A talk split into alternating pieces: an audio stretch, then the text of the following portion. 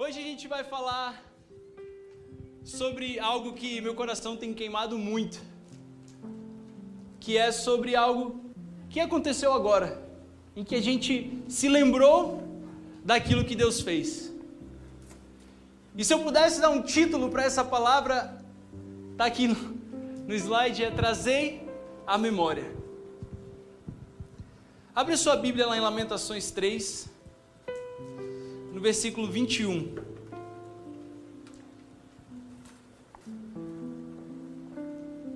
Pode ser seu celular, hoje em dia a gente não precisa de tanta coisa, né? Para pregar. A gente tem Bíblia, tem tudo aqui. E glória a Deus por isso, glória a Deus pela tecnologia, amém? Lamentações 3,21 fala assim: trazendo ou trazei aquilo, trazei à memória aquilo que nos dá esperança.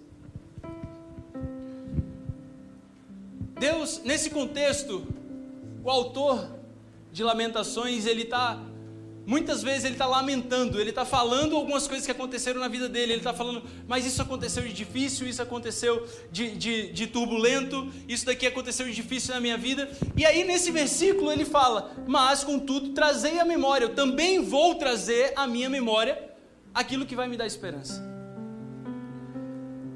Quando a gente pensa nisso, eu separei essa pregação em três pontos. Eu comecei a pensar o que Deus já fez, o que que Deus está fazendo e o que que Deus vai fazer. São os três pontos da minha palavra. E a primeira coisa é Deus ele já fez algo. Amém? Você já sabe o que ele fez. A gente cantou, a gente louvou muito sobre Jesus Cristo pregado naquela cruz. E João 19, 30, ele fala, abre lá a sua Bíblia, João 19, 30. Vamos ler junto. Vou abrir bastante a Bíblia porque eu gosto muito da palavra de Deus, amém? Você também gosta? Amém, alguns só, né? Tem outros que ainda estão batalhando, mas Deus vai te dar força e ânimo para você ler, irmão. Em nome de Jesus.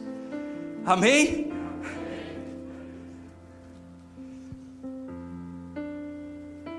Eu vou ler o contexto dele a partir do versículo 28. Mais tarde, aqui fala da morte de Jesus. Mais tarde, sabendo então que tudo estava concluído para que a escritura se cumprisse, Jesus, disse: Tenho sede. Estava ali uma vasilha cheia de vinagre. Então embeberam uma esponja nela, colocaram a esponja na ponta de um caniço de isopo e a ergueram até os lábios de Jesus. Tendo provado, Jesus disse: Está consumado. Com isso, curvou a cabeça e entregou o seu espírito. Conversando com um amigo essa semana, a gente chegou nesse ponto em quando Jesus fala está consumado. E a palavra consumado ou está consumado, na origem dela é tetelestai. O que, que significa essa palavra? O que, que significa tetelestai? Tetelestai ela, ela era usada em duas expressões muito fortes. Uma delas era quando um fazendeiro ele via um filhote nascer, e esse filhote, ele era tão perfeito, tão maravilhoso, que ele olhava aquilo, admirava e falava: Isso é tão perfeito. Uau, que obra maravilhosa. Então ele falava: Tetelestai.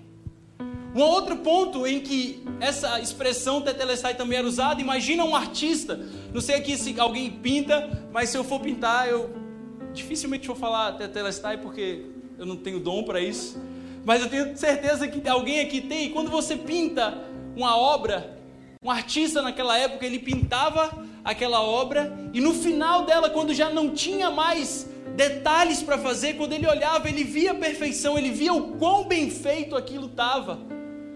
Ele olhava e falava: Tetelestai. Ou seja, essa obra perfeita está completa. E é exatamente isso que Jesus fala naquele ponto. Quando Jesus ele entrega o seu espírito na cruz, ele fala: "A obra de Deus perfeita está completa". Todas as vezes que você passar por uma situação difícil, todas as vezes que você passar por uma situação que demanda você trazer esperança de dentro, se lembre da obra perfeita e completa que Jesus Cristo fez naquela cruz. Gênesis são três, três três partes que essa expressão aparece. No começo, em Gênesis 2:1, quando a criação do trabalho de Deus ela é completa, Deus ele fala tetelestai, ou seja, você foi feito de forma perfeita. Você foi feito, eu olho para você e eu não vejo defeitos. Você já imaginou isso sobre a sua vida? Você já imaginou um Deus criador de tudo? Quando ele termina de criar o ser humano, ele olha para você e ele fala: Tetelestai, isso está perfeito, isso não precisa de nenhum, mais nenhum detalhe. Está consumado. Essa é a palavra de Deus para sua vida. Às vezes você acha que você não é suficiente, às vezes eu acho isso, às vezes minha esposa acha isso. Às vezes meus amigos acham isso e não tem problema você pensar isso. Não tem problema você achar que você é insuficiente, não tem problema você achar que muitas vezes você não vai conseguir. Mas o problema é o que você faz com isso.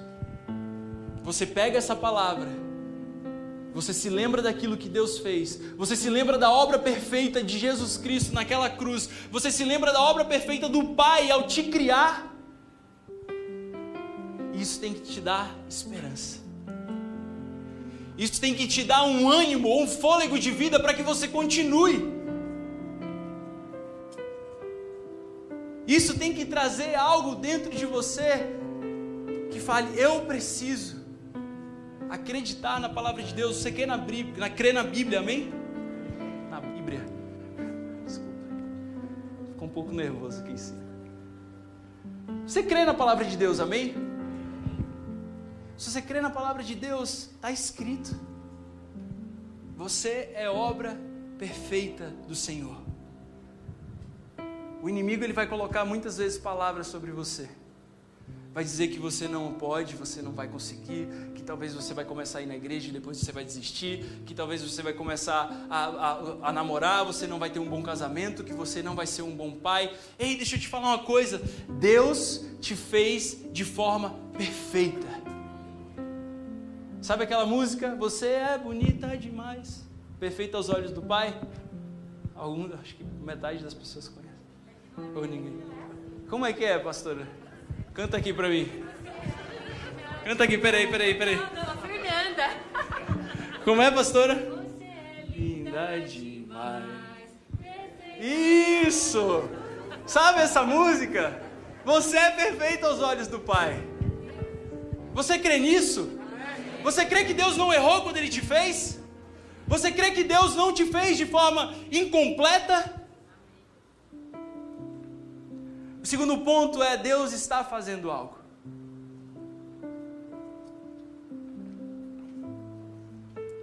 Conversei com a pastora, eu peguei alguns dados de algumas coisas que aconteceram aqui na nossa igreja. Em 2020, a gente teve mais de 2.800 novos inscritos no nosso canal no YouTube. A gente teve mais de 88 mil visualizações nas lives que nós fizemos.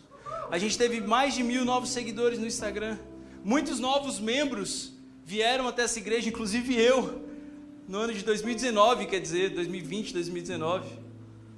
Pequenos grupos aconteceram de forma virtual. Mais de 300 jovens vieram visitar a nossa igreja. 73 novos visitantes agora no mês de janeiro.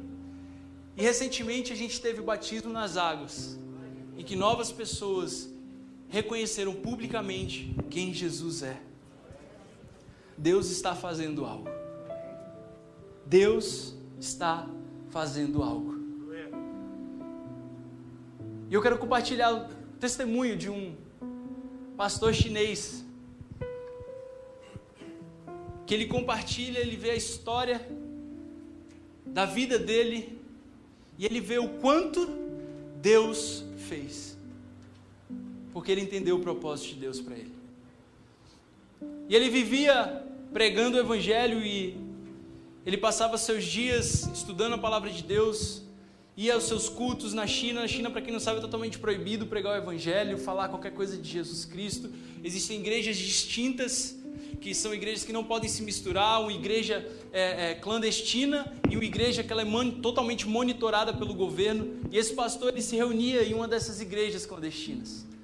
Ele estava na sua grande igreja de 16 membros, no seu grande templo, embaixo de uma árvore. E ele teve um sonho. Nesse sonho, Deus vem a esse pastor e fala para ele: Vocês serão presos. E no momento em que ele ouve aquilo, ele fala: Mas como eu vou falar isso para os membros da minha igreja? Como eu vou falar isso? O que, que as pessoas vão pensar? Vão pensar que eu estou louco? Imagina o pastor vem aqui em cima e falar: Igreja, a gente vai ser preso. Metade da igreja não vem no outro domingo por ter medo de ser preso, e a outra metade não vem porque acha que o pastor enlouqueceu. Mas o que acontece aqui, quando esse pastor compartilha com a sua igreja, é que os membros dessa igreja, eles olham e eles falam: será que estamos prontos para sermos presos? Será que estamos prontos para pregar o evangelho dentro de uma prisão? Estamos prontos para ver de fato o propósito de Deus na nossa vida, onde quer que seja? Ou será que a gente só está pronto para viver o evangelho dentro da nossa igreja? Um evangelho de domingo, chega na segunda, esquece tudo, vai para o sábado, aí vai para o domingo. Às vezes o pastor faz um apelo, um arrependimento, você se arrepende, aí chega na segunda-feira, começa tudo de novo. Aí vai para o sábado, aí vai no domingo, você às vezes se arrepende, às vezes não, quando o seu coração está tão duro. E aí chega na segunda-feira, começa tudo de novo. Estamos prontos para pregar o Evangelho aonde quer que seja. E essa foi a pergunta daqueles homens. Passaram-se algumas semanas, eles são presos, aquele passou por ser o líder daquele grupo, ele é colocado dentro de uma cela solitária. Você já viu um filme aqui que tem uma solitária? Sabe o que é uma cela solitária? É uma prisão em que é aquele quarto escuro que muitas vezes não tem, às vezes não tem nada, às vezes só tem um pinico no canto para você fazer as suas necessidades. O pastor é colocado dentro desse lugar. Quando ele é colocado dentro desse lugar, passa-se alguns dias, ele começa a perguntar: Deus, qual o teu propósito para mim aqui dentro? Se o Senhor me disse que eu seria preso, existe um propósito para a minha vida aqui. Irmãos, às vezes a gente olha a nossa vida, a gente vê dificuldades, a gente vê batalhas, e a gente não pergunta, Deus, qual o teu propósito para tudo isso? E a gente não pergunta, Deus, como? Vocês creem na palavra de Deus, amém? Como que o Senhor me diz que todas as coisas cooperam para o meu bem quando eu estou debaixo do teu propósito? E a gente se esquece de perguntar isso para Ele. Deus, como que isso está cooperando para o meu bem?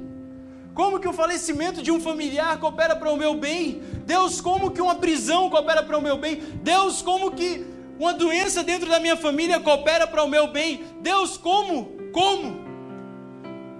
Ao invés da gente perguntar, a gente murmura: Ah, Deus, mas por que, o Senhor está fazendo isso comigo? Eu não merecia isso. Quem já falou isso? Deus, eu não merecia passar por isso.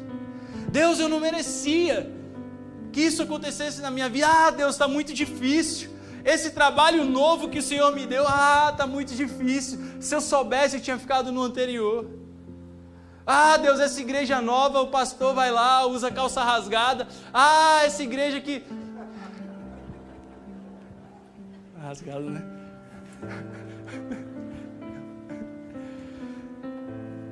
A gente murmura. Quando a gente deveria, Deus, como que isso vai cooperar para o meu bem? Talvez Deus queira te dar um estilo novo de roupa. Mudar Trocar? Não, não, pastor, você não precisa mudar, não. Não, olhei para lá assim, ó. Foi, foi ali, ó. Talvez Deus queira estar tá te dando algo para você ser transformado, talvez você aprender a perdoar mais, a ter mais paciência. Mas o que, que o Senhor quer fazer? E aquele pastor ele pergunta: Deus, o que, que o Senhor quer que eu faça aqui dentro? Eu não estou entendendo. E Deus ele olha para ele e fala: Olha, eu quero que você use o que você tem. E ele fala: usar o que eu tenho? Como assim usar o que eu tenho? Eu estou preso aqui dentro, não tenho nada. Nem minha Bíblia eles me deixam ter mais acesso. Me prenderam aqui, me deixaram sem nada, me dão comida que nem cachorro quer comer. E aí Deus aparece em um sonho para ele e fala: usa o que você tem. Ele de novo: mas Deus, eu não tenho nada, eu só tenho quatro paredes escuras e um penico, um vaso sanitário. E aí Deus fala: Eu quero que você use isso. Mas Deus, como assim? Todas as noites você vai naquele vaso sanitário e você vai recitar os versículos bíblicos que você sabe. Você sabe versículos. Você guardou a palavra no teu coração. Você sabe louvores. Você sabe canções, você sabe palavras, pregações. Então todas as noites você vai naquele vaso sanitário e você vai falar. Aquele homem obedece de forma radical aquilo que Deus está falando e mesmo sendo um vaso sujo, mesmo sendo um lugar que aos nossos olhos seria impossível, quantas vezes nós não passamos por isso? Deus fala, vai e faz isso. A gente fala, ah, Deus, se 47 pessoas diferentes falarem para mim a mesma coisa, com as mesmas palavras, aí eu vou. Ou se o Senhor me der 27 sinais a respeito disso, aí sim eu vou. Quando nós precisamos ter tanta intimidade com Deus que a nossa obediência tem que ser radical.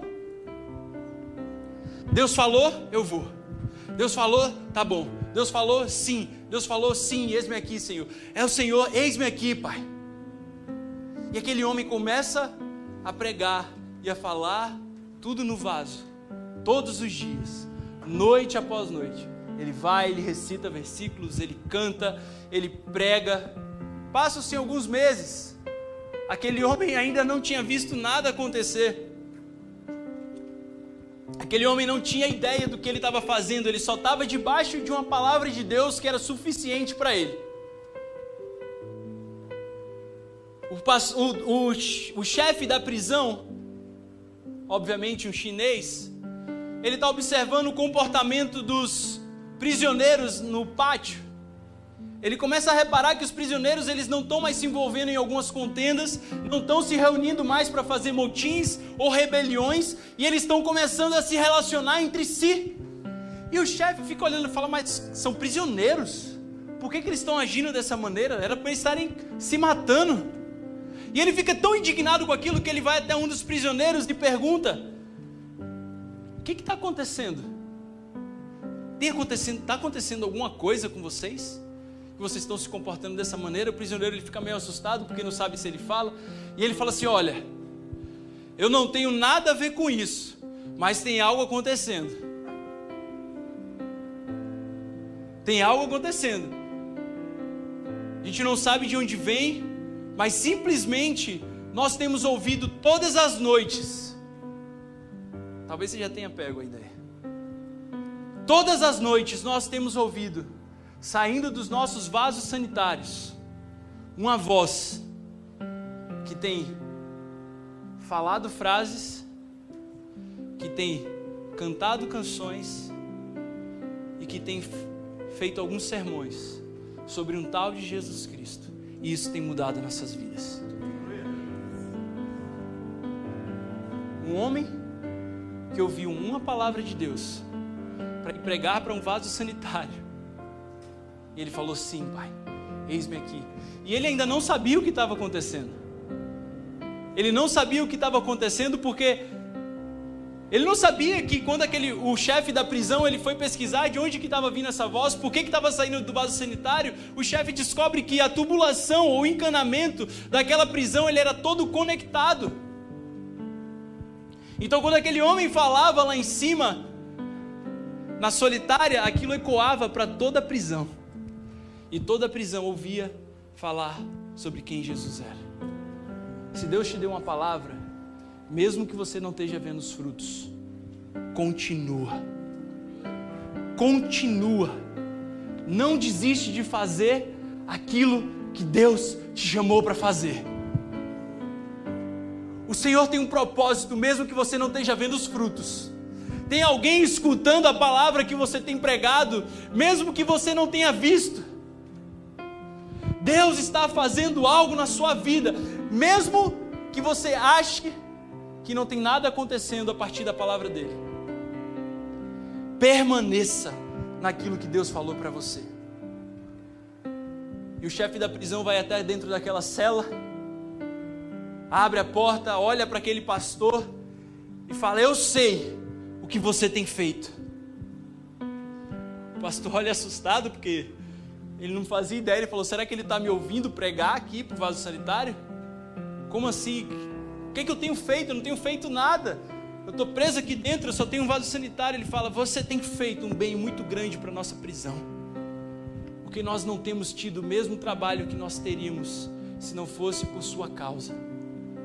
Você tem acalmado o coração dos prisioneiros.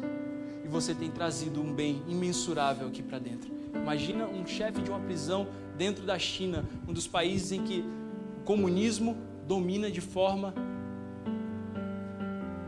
forma gigantesca.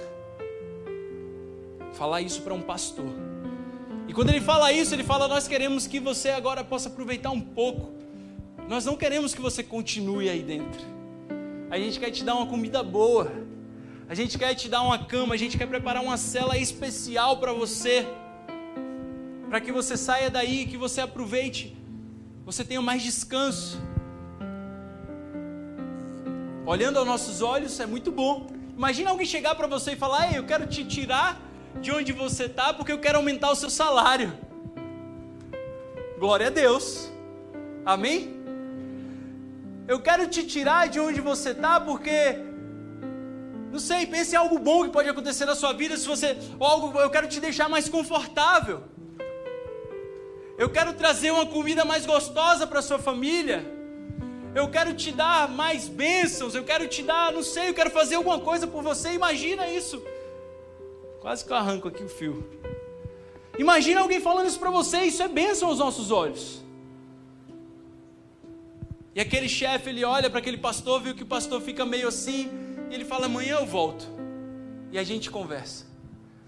No momento em que aquele chefe da prisão ele sai, o pastor se ajoelha ele olha para os céus, ele fala: Deus, não me tira daqui, Senhor, porque aqui o teu propósito está se cumprindo na minha vida. Pai, mesmo que eu deixe de comer a comida boa, mesmo que eu continue dormindo no chão, mesmo que eu continue me sacrificando, falando para um vaso sanitário, mesmo vaso sujo que eu faço as minhas necessidades, não me tira daqui porque o teu propósito está se cumprindo na minha vida. Irmãos, esse pastor entendeu que a vida dele não era dele. Esse pastor entendeu que Deus estava fazendo algo através da vida dele para um bem muito maior. Esse pastor entendeu que a vida dele é baseada não, no, não na necessidade que ele tinha de comer melhor, de dormir melhor, de ter mais confortos, mas esse pastor entendeu que a vida dele é baseada no propósito que Deus deu para ele. Quantas vezes nós não passamos por isso? Quantas vezes nós não nos questionamos quando Deus nos dá algo, em vez da gente perguntar, Deus, mas essa é da tua vontade? Nós falamos, uau, é mais dinheiro, nossa, mais conforto. Ah, é de Deus. Quando a gente podia simplesmente perguntar, Deus, é da tua vontade que a gente faça isso? Deus ele está fazendo algo. Ele continua fazendo algo. E nós precisamos estar atentos a isso. O resultado desse testemunho é que os presos, aquele pastor continuou até o final da sua vida, ali dentro daquela cela, pregando. Ele recebeu alguns benefícios, mas todas as noites ele ia para aquela cela, pregava a palavra de Deus, orava, cantava, até o dia do cumprimento da sua pena. O resultado foi que os presos eles começaram a se reunir para orar. Os presos eles começaram a se reunir para cantar. Agora acho que eu vou conseguir cantar bem. E eles cantavam essa música aqui. Peraí, tira, tira o tom aqui para eu não errar. Ó, se você puder me ajudar, você canta comigo, tá bom? Pastora, me ajuda aí. Sim, eu amo a mensagem da cruz, até morrer eu a vou proclamar. Levarei eu também minha cruz. Aleluia. É por uma coroa trocar. Imagina prisioneiros cantando essa música dentro de uma prisão chinesa. Prisão inteira é levada para Jesus Cristo, porque um homem disse sim e entendeu o que Deus estava fazendo através da vida dele. Irmãos, a gente leu, a gente ouviu, a gente viu. Eu trouxe os dados para vocês daquilo que Deus tem feito na nossa igreja. Deus está fazendo algo na sua vida, você compartilhou com a pessoa do seu lado. Deus, o reino do Senhor não para de avançar. O reino do Senhor não para de avançar e nós não podemos ser passivos a isso. Nós não podemos estar sentados no nosso sofá olhando o reino de Deus avançar e a gente falar: nossa, que legal aquele milagre que aconteceu com aquela pessoa que eu ouvi a história de alguém contar. Nossa, que legal a história desse pastor chinês que eu ouvi o neto contar. Ei, Deus tem história para você contar sobre a sua vida. Você não precisa ficar contando a história dos outros. Deus está fazendo algo na sua vida. E o terceiro e último ponto é que Deus irá fazer ainda mais.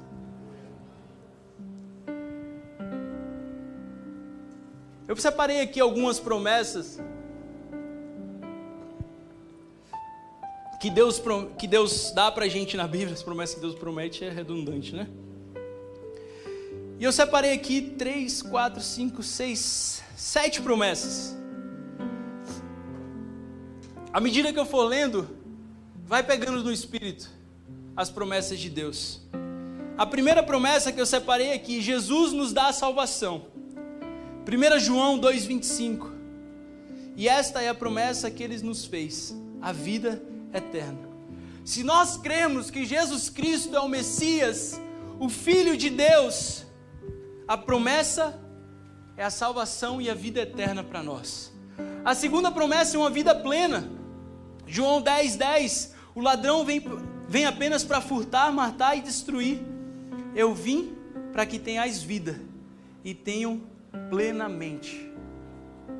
Não é uma vida medíocre, e entenda quando eu falo medíocre, uma vida mediana, em que a gente nasce, a gente cresce, a gente se forma, a gente casa, a gente tem filho, a gente tem netos, a gente tem bisnetos, se você conseguir chegar lá, e acabou. Não, a vida plena de Jesus Cristo é a gente entender o que Deus tem para nós, o que Deus está fazendo na nossa vida. Qual a palavra que o Senhor lançou sobre você, que você precisa correr atrás? A terceira promessa é o Espírito de Deus está em nós. Deus ele prometeu que nos daria o seu Espírito Santo à medida que Jesus subisse. Lucas 11, 13 fala: Se vocês, apesar de serem maus, sabem dar boas coisas aos seus filhos, quanto mais o Pai que está nos céus dará o Espírito Santo a quem pedir. Qual a última vez que você pediu sabedoria ao Espírito Santo? Qual a última vez que você pediu, Deus, coloca dentro de mim um anseio por almas? Deus coloca dentro de mim um anseio para que eu não seja só mais um dentro do meu trabalho. Deus coloca um anseio dentro de mim através do teu Espírito Santo para que eu possa fazer a diferença. A quarta promessa é que nós teremos sabedoria e orientação. Quem pedir sabedoria, Deus dará. Tiago 1,5. Se algum de vocês tem falta de sabedoria, peça a Deus, que a todos dá livremente, de boa vontade e lhe será concedida. A quinta promessa, Deus nos dá alívio. Mateus 11, 28 e 29. Venham a mim todos que estão cansados e sobrecarregados, e eu darei descanso a vocês. Tomem sobre vocês o meu jugo e aprendam de mim, pois sou manso e humilde de coração, e vocês encontrarão descanso para as suas almas. Se você está precisando de descanso, recebe essa palavra. Se você está precisando de alívio no seu coração, recebe essa palavra. Isso é uma promessa de Deus para a sua vida. Isso é algo que Deus vai fazer, pode ser hoje, pode ser amanhã, mas continua pedindo. Filipenses 4,19, a sexta promessa: nossas necessidades serão supridas. O meu Deus suprirá todas as necessidades de vocês, de acordo com as suas gloriosas riquezas em Jesus Cristo. Nós teremos tudo aquilo que é necessário para nós, para cumprirmos o propósito de Deus nas nossas vidas. A última promessa que eu anotei, nós temos paz em Deus, Isaías 26, 3. Alicerçados em Deus, nós vivemos uma vida de paz, não importa qual seja a situação, tu guardarás em perfeita paz aquele cujo propósito está firme, porque em ti confia. Vou pedir para a banda subir aqui de volta, por gentileza.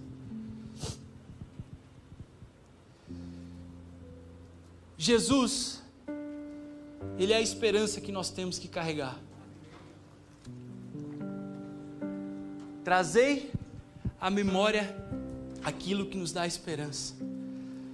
Sabe, a última passagem em que a palavra tetelestai aparece, que é o está consumado, ou a obra perfeita está concluída, é lá em Apocalipse.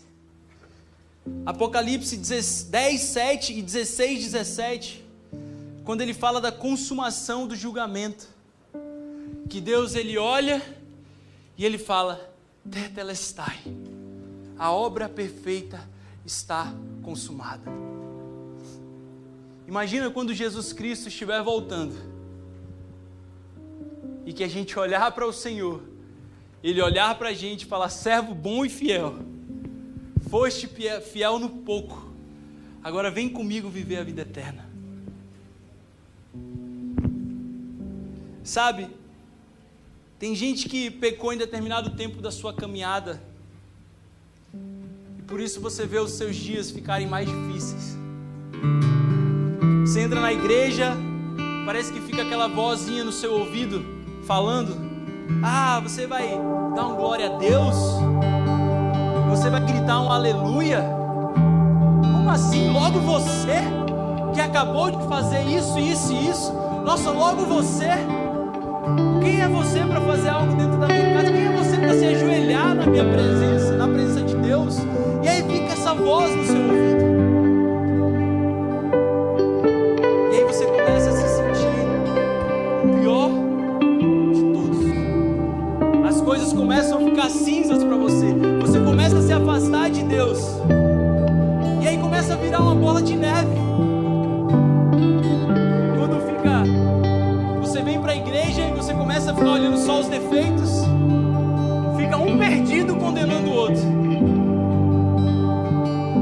Um pecador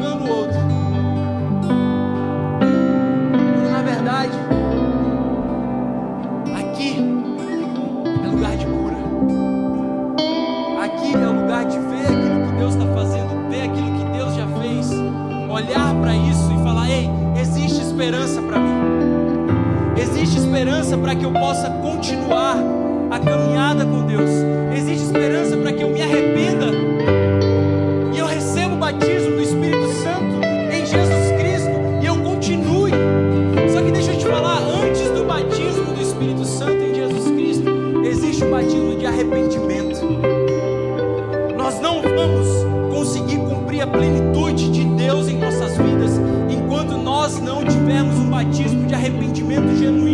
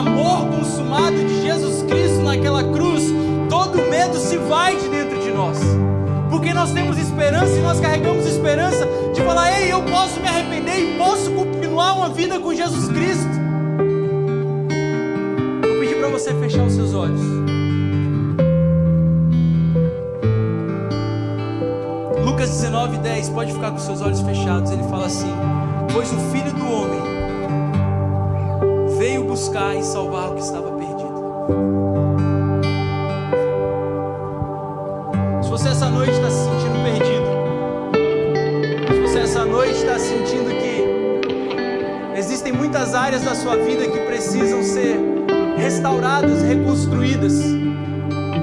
Se você está aqui essa noite e você fala, Deus, eu estou cansado de viver um evangelho medíocre.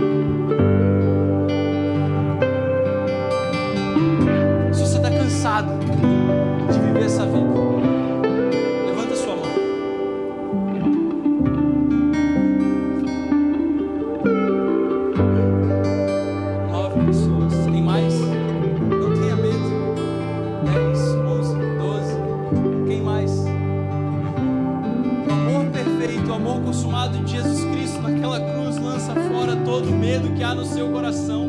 Não tenha medo de se arrepender dos seus pecados. Não tenha medo de olhar para a cruz daquele que é o único que não te acusa. A pessoa que está do seu lado pode te acusar, mas ele nunca vai olhar para você com um olhar de culpa. Nunca vai olhar para você e falar: Que é isso que você está fazendo? Mas ele cura